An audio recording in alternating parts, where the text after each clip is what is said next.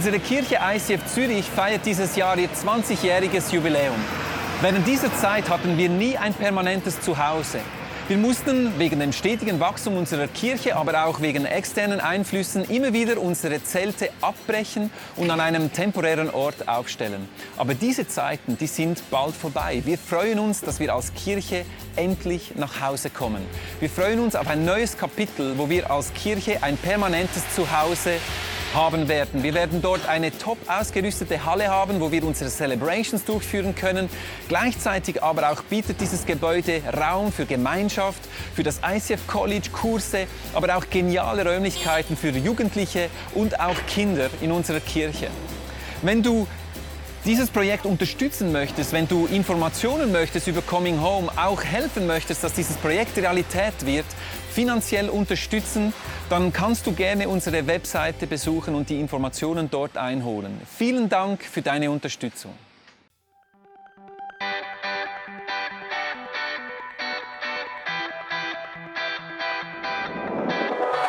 Die letzten 20 Jahre haben wir viele Höhen und auch Tiefen erlebt und das ist im privaten Leben genau gleich. Man erlebt Höhen und Tiefen.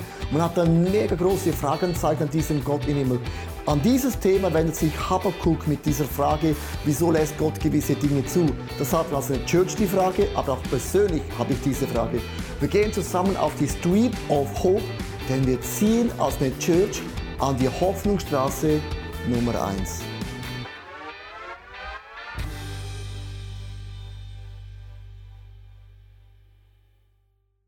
Das Thema von heute heißt The Street of Hope und ich werde die nächsten paar äh, Sonntage mit uns eine Reise begehen und zwar Habakkuk ist ein hochinteressanter Prophet im Alten Testament. Und zwar Habakkuk hat Fragen an Gott gehabt. Und wenn man das Buch von Habakkuk studiert, merkt man, er hat ganz, ganz tief unten angefangen mit vielen Fragen und irgendwann hat Gott große Wunder gemacht. Und der Titel Street of Hope ist prophetisch, denn in ein paar Wochen ziehen wir an die Hoffnungsstraße Nummer 1 als Church. Darum der Street of Hope. Und Habakkuk ist das beste Beispiel, uns einzustimmen auf die Hoffnungsstraße 1 Samsung Hall, weil ein Mann tief gestartet, hoch geendet und lass uns auf eine Reise gehen. Wie können wir mit Gott Wunder in unserem Leben erleben? Ich habe hier ein Bild mitgebracht von Habakkuk, dass du weißt, wie hat er ausgesehen. Habakuk ist einer äh, der zwölf kleinen Propheten im Alten Testament. Ein Prophet im Alten Testament gibt es diesen Satz, so spricht Gott der Herr. Dann war es eigentlich äh, die, wie wenn Gott gesprochen hat. Ich sage oft, das ist meine Meinung. Habakuk hat gesagt, so spricht Gott der Herr. Er hat 600 Jahre vor Christus gelebt und Habakuk hat Fragen an Gott gehabt. Er ist der erste Prophet, der nicht das Volk von Gott angeklagt hat. Er war der erste Prophet, der Gott wortwörtlich anklagte. Und das war extrem mutig, als ein Prophet Gott einmal einfach so ein bisschen so Fragen zu stellen, warum machst du das und wieso hat das Habakkuk gemacht? Weil Habakkuk lebte in einem Zeitalter, ähnlich wie wir heute. Es gab keine Moral, man konnte links und rechts und oben und unten, man konnte alles, man durfte alles. Und Gott hat gesagt, ich werde euch vernichten. Und das Volk von Gott war auch korrupt. Also die Kirche war korrupt. Und dann sagt Gott zu Habakkuk, Habakkuk, ich werde das Volk von Gott vernichten. Auch die Gläubigen, die gut unterwegs sind wie du, werde ich auch bestrafen. Dann sagt der Habakkuk, aber also jetzt Gott mal Pause. Ich habe nichts falsch gemacht und du bestrafst mich? Den Schlechten geht es besser als denen, die gläubig sind. Und Habakkuk hat einfach Fragen an Gott gehabt, weil hätte ich auch gehabt. Wenn man so die Bibel liest, ist interessant, dann liest man Habakkuk und denkt, ja, ja, klein gestartet, hoch geendet, dann haben wir alles so eine Sitcom äh, in unseren Gedanken. Kennt ihr Sitcom? so die Sendungen, es beginnt etwas mega lustig, so humorvoll oder mega lustig und coole Story, coole Geschichte. Und irgendwann, jeder Hollywood-Film, 20 Minuten vor dem Ende, da, da klüpft's, da, da tätscht's. Spannung, Streit, plötzlich ist alles nicht mehr romantisch und du weißt, aha, jetzt geht das so runter, damit es wieder hochgehen kann. Und ganz am Ende kommt immer ein Happy End, stimmt's? so wollen wir, dass das Leben ist, oder? Auch wenn wir die Bibel lesen, so muss für uns die Bibel sein. Am Anfang lustig, ein bisschen Spannung und dann kommt es schon wieder gut. Im Leben von Habakkuk haben wir andere Abschnitte. Der erste Abschnitt war Spannungen. Es gab nur Spannungen, es gab nur Fragen. Und im zweiten Abschnitt wurde es alles noch viel schlimmer. Und ganz am Ende hatte Habakkuk nur noch Fragen an diesen Gott im Himmel. Es endet nicht so glorreich, wie wir das oft wollen. Warum habe ich diese Serie ausgesucht? Weil wir in der Kirchenlandschaft, wir können einfach unsere Augen zumachen, so tun, als wäre alles okay. Und wir verdrängen unsere Fragen, unsere Nöten. Und wer nicht die Fragen und die Nöten anschaut, sie löst, umarmt, dringt, der wird am Ende nicht verwurzelt sein in Jesus. Kaum kommt ein Windstoß, fum, dann bist du irgendwo weggeblasen. Und ich möchte mit uns zusammen einen Glauben entwickeln, der Fragen und Glauben eben zulässt, weil beides ist absolut gleichwertig. Habakuk heißt übersetzt, das ist ein ganz spezieller Name. Habakuk heißt kämpfen, und ich umarme Gott. Man kämpft und man umarmt diesen Gott im Himmel. Das ist sein Name. Mein erster Gedanke ist, was ist, wenn ich Gott unfair finde? Was ist, wenn ich in meinem Leben Gott nicht fair finde? Das Wort fair ist ja, wenn du Kinder hast, das ist ein ganz großes Wort. Das ist nicht fair. Stefan hat mehr Karamellcreme bekommen als ich. Merkst du, Fairness ist schon in der Familie ein großes Thema. Habakuk 1, Vers 2, lasst uns starten mit dieser Frage, dass dann Habakuk an Gott stellt, Herr, wie lange schon schreie ich zu dir um Hilfe, aber du hörst mich nicht. Überall herrscht Gewalt. Ich rufe zu dir, doch von dir kommt überhaupt keine Rettung. Habakuk stellt diese Frage. Ich gehöre nicht zu den Menschen, die nicht deinen Willen tun möchten und wieso erhörst du mein Gebet nicht? Jetzt habe ich eine, eine Umfrage gemacht und zwar nicht auf den Straßen von Zürich. Ich habe Leute in unserem ICF Church gefragt, welche Dinge verstehst du von Gott nicht? Also Leute aus der Church. Und hier sind Fragen, die Menschen in unserer Familie haben an diesen Gott im Himmel.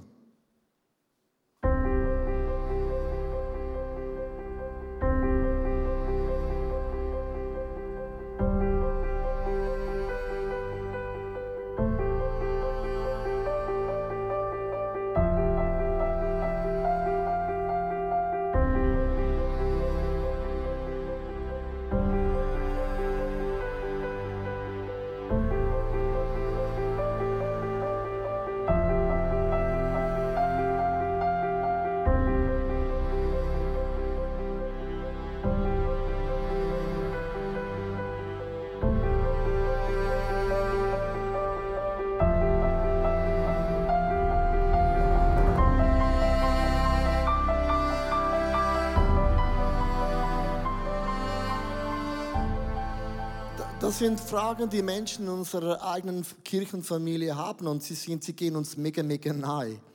Und Habakkuk hatte aber auch die Frage, Habakkuk hat gesagt, das, was ich sehe, stimmt nicht überein mit dem, was ich glaube. Das, was ich erlebe, stimmt nicht mit deinen Verheißungen, stimmt nicht mit dem Wort von Gott. Und darum heißt Habakkuk, ich habe schon gesagt, heißt übersetzt, in meinen Fragen renne ich nicht davon, sondern ich umarme Gott. In meinen Fragen renne ich nicht davon, in meinen Fragen, wenn ich schon Gott umarmt habe, dann ringe ich mit Gott um ganz klare Antworten. Und wenn wir diese Fragen stellen, warum bin ich krank, warum das, hat das zu tun, weil wir haben ein ganz klares Bild, wie Gott ist. Wenn Gott nicht allmächtig wäre, wenn Gott nicht gütig wäre, wenn Gott nicht liebenswert wäre, wenn Gott nicht für dich schaut, dann wären die Fragen gar keine Fragen. Wenn du an einen Gott glaubst, der willkürlich ist, dann kann Gott ja machen, was er will. Aber wir sagen, Gott ist gnädig, Gott ist gut, Gott ist gerecht, Gott kommt zum Ziel. Und darum passen alle diese Eigenschaften nicht in unser Leben hinein. Es gibt es theologisch gesprochen drei ganz, ganz, ganz große Fragen. Man nennt es die TOCD-Frage. Und ich möchte ganz kurz drei Fragen präsentieren, die wir nämlich stellen. Gott macht Sachen, die nicht fair sind.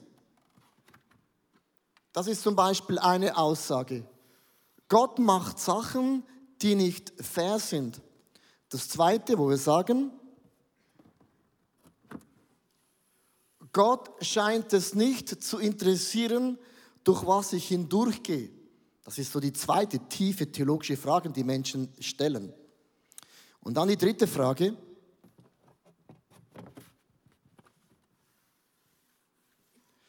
Gott macht nicht viel, obwohl er könnte. Und äh, die, diese, über diese Fragen äh, predigt man nicht gerne. Wir wissen so, ja, Leute brauchen eine Hoffnung. Aber ich gehöre nicht zu den Leuten, die sagen, nein, Hauptsache Hoffnung und Augen zu und dann kommt es schon gut. Das hat schon meine Mutter gesagt und geht gar nicht auf. Ja? Sondern, sondern Gott macht Sachen, die sind für mich nicht fair. Weil Habakkuk sagte, wieso soll ich leiden und ich habe gar nichts falsch gemacht. Dass das die Christen korrupt sind, sagte Habakkuk, ist nicht meine Geschichte. Und doch leide ich darunter.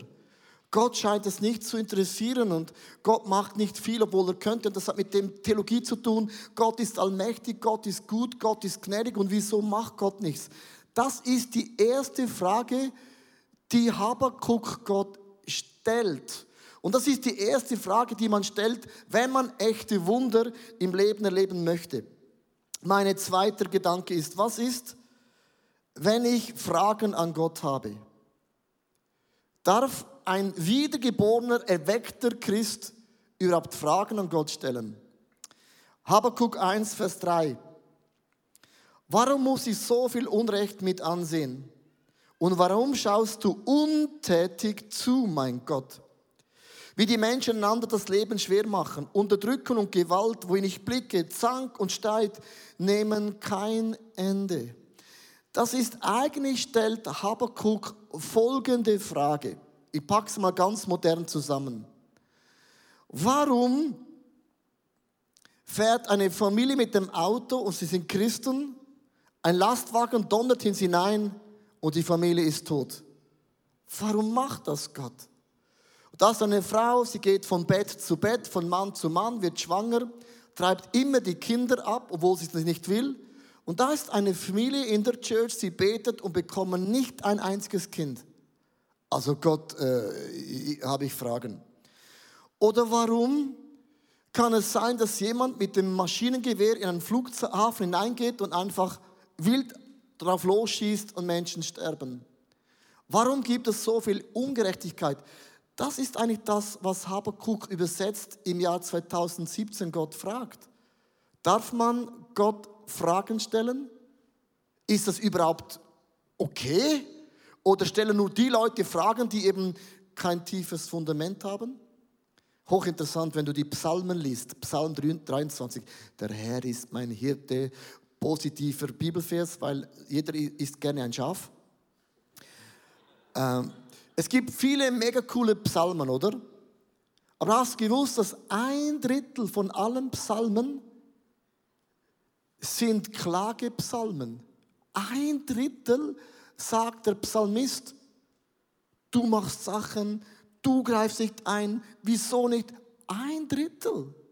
Wo Leute sich gewöhnt haben, Gebet kann auch sein, man stellt Gott Fragen, man stellt Gott sogar in Frage, ohne den Glauben zu verlieren.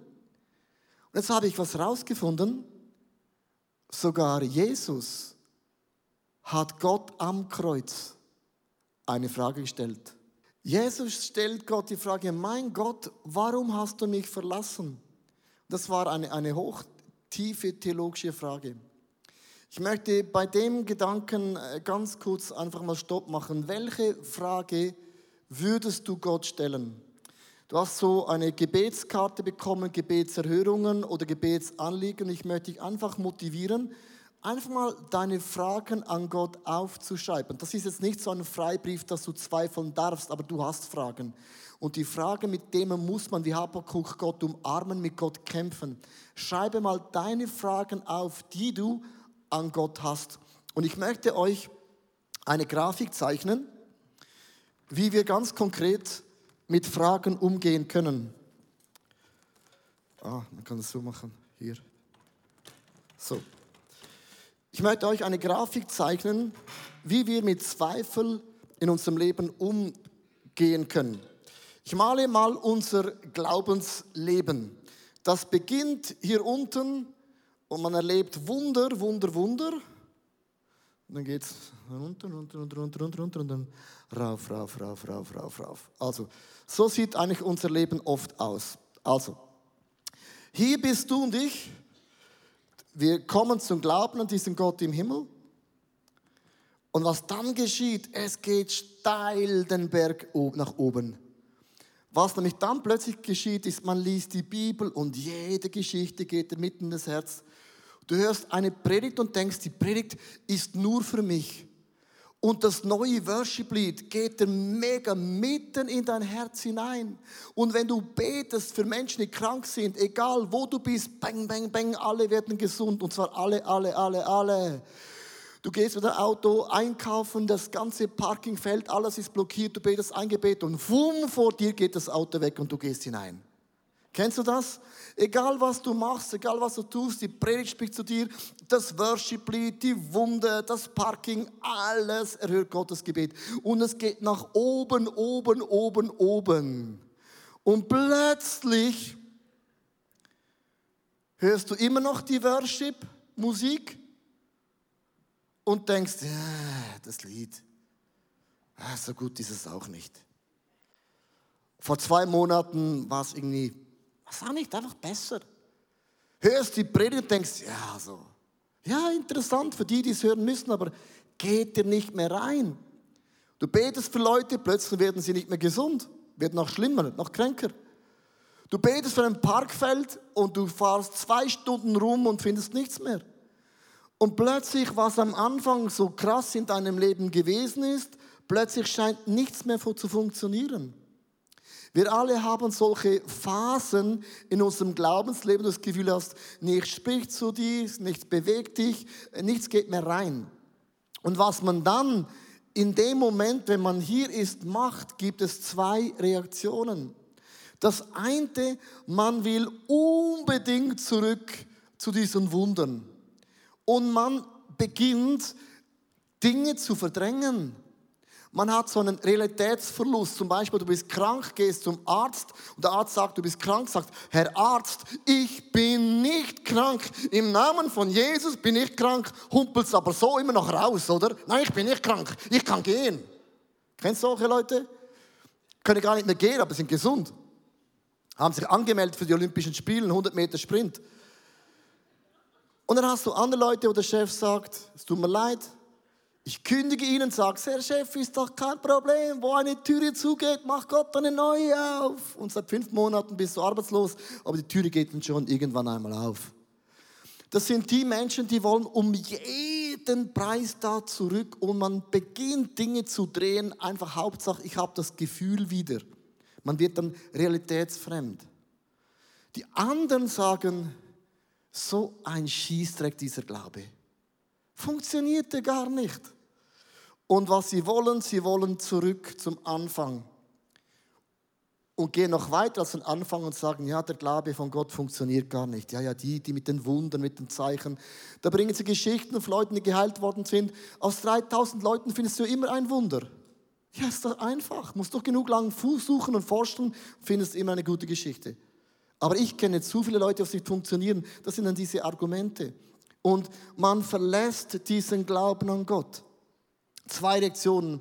Man wird realitätsfremd, man verdrängt Dinge oder man sagt, das ist nichts für mich. Und wenn die erste Krise da ist, verlässt man wieder diesen Glauben an diesen Gott im Himmel. Und im ersten Kapitel, Kapitel 1 von Habakkuk, kannst du aufschreiben, kommt dieses Wort wundern. Wundern. Ich wundere mich. Ich wundere, warum geschieht mir das? Hast du schon jemals gewundert, warum ich? Man wundert Dinge. Und hier gibt es einen Bibelvers, den möchte ich vorlesen in Jakobus 1, Vers 2 und 3. Liebe Brüder und Schwestern, betrachtet es als Grund zur Freude, wenn eure Glaube immer immer wieder hart auf die Probe gestellt wird. Denn durch solche Bewährungsproben wird eure Glaube fest und auch unerschütterlich. Und was, was eigentlich Jakobus sagt, wenn du hier bist und du dich wunderst, dann denk daran, nur ein Glaube, der erschüttert wird, der auch runtergeht, kann irgendwann hier oben sein, ohne Zweifel. Und hier sagt eigentlich Jakobus und auch Habakkuk im Kapitel 2, sagt Habakkuk, wenn dich wunderst, dann warte. Warte. Springe nicht davon, geh nicht weg, warte in dieser Position bis etwas geschieht. Punkt Nummer drei. Was ist, wenn Gott anders antwortet, als ich es erwarte? Also, jetzt bist du in dieser Position, du hast Fragen. Du gehst nicht weg, du wartest. Und jetzt kommt eine ganz logische Folge. Wenn ich hier warte, wumm, dann geht es wieder nach oben. Und jetzt sagt Gott zu Habakkuk in Vers 5, Seht doch einmal unter den Völkern um. Ja, schau genau hin und ihr werdet aus den Staunen nicht mehr herauskommen. Was ich noch zu euren Lebenszeiten geschehen lasse, würdet ihr nicht für möglich halten, was andere euch auch erzählen. Und Gott sagt zum Habakkuk, wenn du wartest, wird's noch schlimmer. Geh noch mehr runter. Kennst du Leute, die nicht davon springen, die nicht die Augen zumachen, die warten und statt dass es besser ist, wird es noch viel schlimmer. Und es geht noch tiefer und Gott sagt im Habakkuk, wenn du glaubst, du bist am Ende, Habakkuk, es kommt noch viel schlimmer. Und wenn du da unten bist, spricht man von einer Glaubenskrise, von einem GK. Kennst du GK? Glaubenskrise. Du bist in einer Monster-Glaubenskrise und bringst alle diese Dinge nicht mehr zusammen. Ich habe ähm, einen Satz aufgeschrieben und bitte schreibe diesen Satz auf. Ein tiefgläubiger Christ kann gleichzeitig mit Fragen und Glauben leben. Beides ist möglich. Fragen und Glauben müssen sich nicht widersprechen. Entweder du machst deine Augen zu, dann hast du sie zugemacht, oder du sagst, ich bin in dieser Glaubenskrise und ich umarme Gott, ich ringe mit meinem Gott im Himmel. Habakuk 1, Vers 12 und 13. Und jetzt kommt die Schlüsselstelle von heute. Ich meine, ich würde euch ja nicht in diesem mit Fragen einfach da bleiben, das ist ein bisschen zu depressiv, oder? Aber jetzt kommt die Schlüsselpassage, wie Habakuk im tiefsten Elend, in der größten Glaubenskrise, er wundert sich, er wartet, Vers 12 bis 13. Jetzt kommt ein Statement of Faith. Jetzt kommt ein, ein, ein, ein Statement von Glaube. In dieser Glaubenskrise hat Habakuk eine Position und sagt zu Gott, oh Herr, mein Gott, bist du nicht von jeher unser heiliger Gott? Du wirst uns nicht sterben lassen, denn du bist für uns wie ein schützender Fels. Was ist hier schützend? In der tiefsten Glaubenskrise beginnt Habakuk zu sagen, wie ist Gott? Wie ist sein Glaube? Ist nicht definiert durch Gefühle, durch Erlebnisse, sondern sagt, mein Gott ist heilig und mein Gott ist eine Brandung in, ein Fels in der Brandung. So irgendwie dieses Zitat. Dann heißt es weiter, die Babyloner hast du dazu bestimmt, dein Strafgericht an uns zu vollstrecken. Dabei bist du doch heilig, um Böses mit anzusehen zu können. Du trägst es nicht, wenn Menschen Unrecht geschieht. Warum siehst du dann das Treiben dieser Verbrecher tatenlos zu? Warum schweigst du, wenn diese Gottlosen andere vernichten, die doch Rechenschaften sind als sie? Hochinteressant.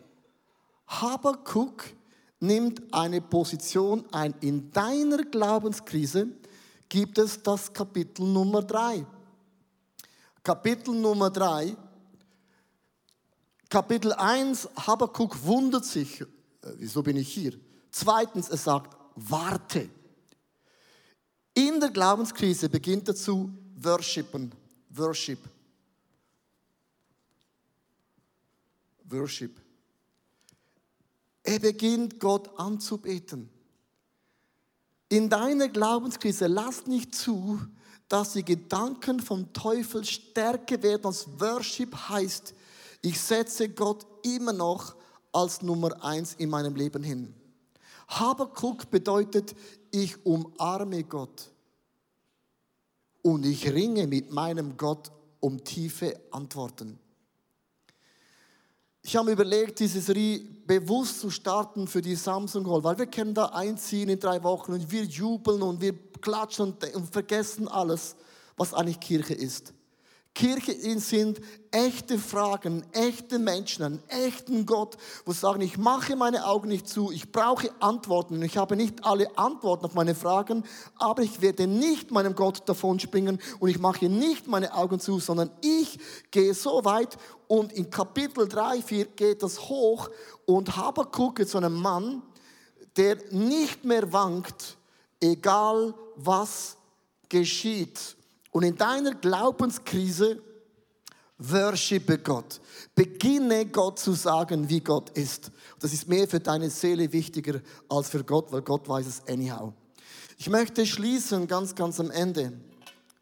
Und zwar Street of Hope. Wenn wir so ein paar Wochen einziehen in die neue Halle, dann werden Menschen kommen und sagen, ja krasse, ICF hatte schon immer das Gebäude. Ja, schon immer.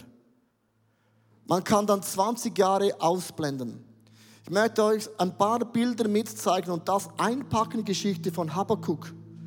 Vor ein paar Jahren im Magarial wurde alles abgebaut. Wir hatten eine wunderschöne, krasse Halle.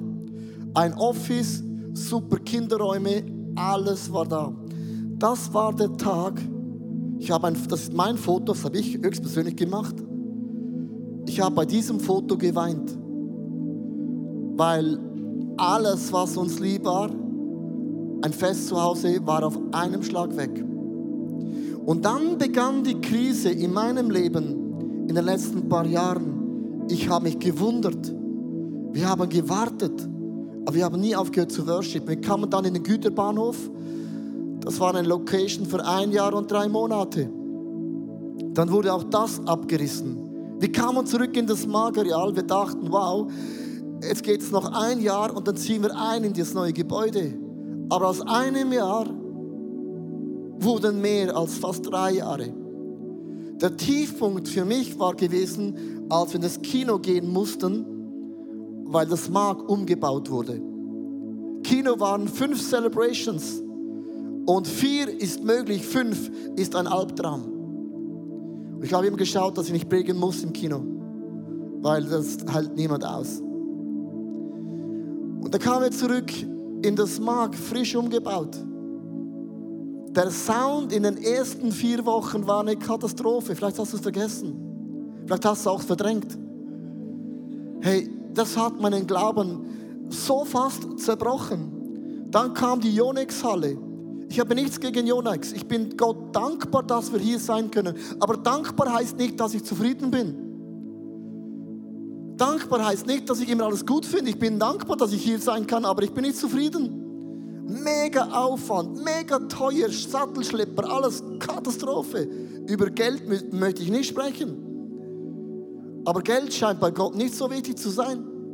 Kinderräume im Mark. Und das ist ein Bild. Wir haben 300 Kinder. Große Kinderchurch. Wir haben immer improvisiert, stimmt's? Wir sind immer positiv weil es ist unser Slogan und das müssen wir auch sein. Ich habe einen Vertrag unterschrieben, ich bin positiv. Aber in meinem Herzen, liebe Freunde, war es wie Habakuk, als ich glaubte, jetzt ist das Schlimmste vorbei. Dann kam das Kino. Dann war der Sound nicht gut. Dann hatten wir nicht mehr genügend Räume für, für Kinderchurch. 180 irgendwo, Youth Planet irgendwo. In meiner Glaubenskrise habe ich immer Gott geworshipped. Ob ich es verstehe? Hä, äh, überhaupt gar nicht. Muss man es verstehen? Hä, äh. Habe ich mit Gott gekämpft? Voila. Ich habe gekämpft. Ich habe gerungen. Ich habe Gott umarmt. In meiner Glaubenskrise kommt Worship. In ein paar Wochen ziehen wir in die Samsung Hall ein. Habe ein Bild mitgebracht. Und dann werden alle neuen Leute kommen und die haben keine Ahnung von 20 Jahren sagen, wow, krasse, wie gesegnet seid denn ihr? Was für eine krasse große Church, super Bar, Parkhaus, Kinderräume kann man oben, unten, links einchecken und denken, ja, so war es immer. Dann denkst du, ja, und was hast du dafür bezahlt? Ach, du bist ganz neu gekommen. Ah ja, logisch. Hast die Coming Home Phase schön umgangen aber welcome home. Ich möchte euch sagen, wir haben Geld gegeben in einer Krise und wir haben Gott geworshipped im Geben und wir werden stehen, weil durch das, was wir durchgegangen sind, ist unser Glaubensfundament, weil Gott es prüft und schüttelt. Und Habakuk hatte Fragen, aber in seinen Fragen hat sich gewundert, er hat gewartet und hat Gott geworshipped und es wird am Ende Wunder in unserem Leben geschehen. Come on.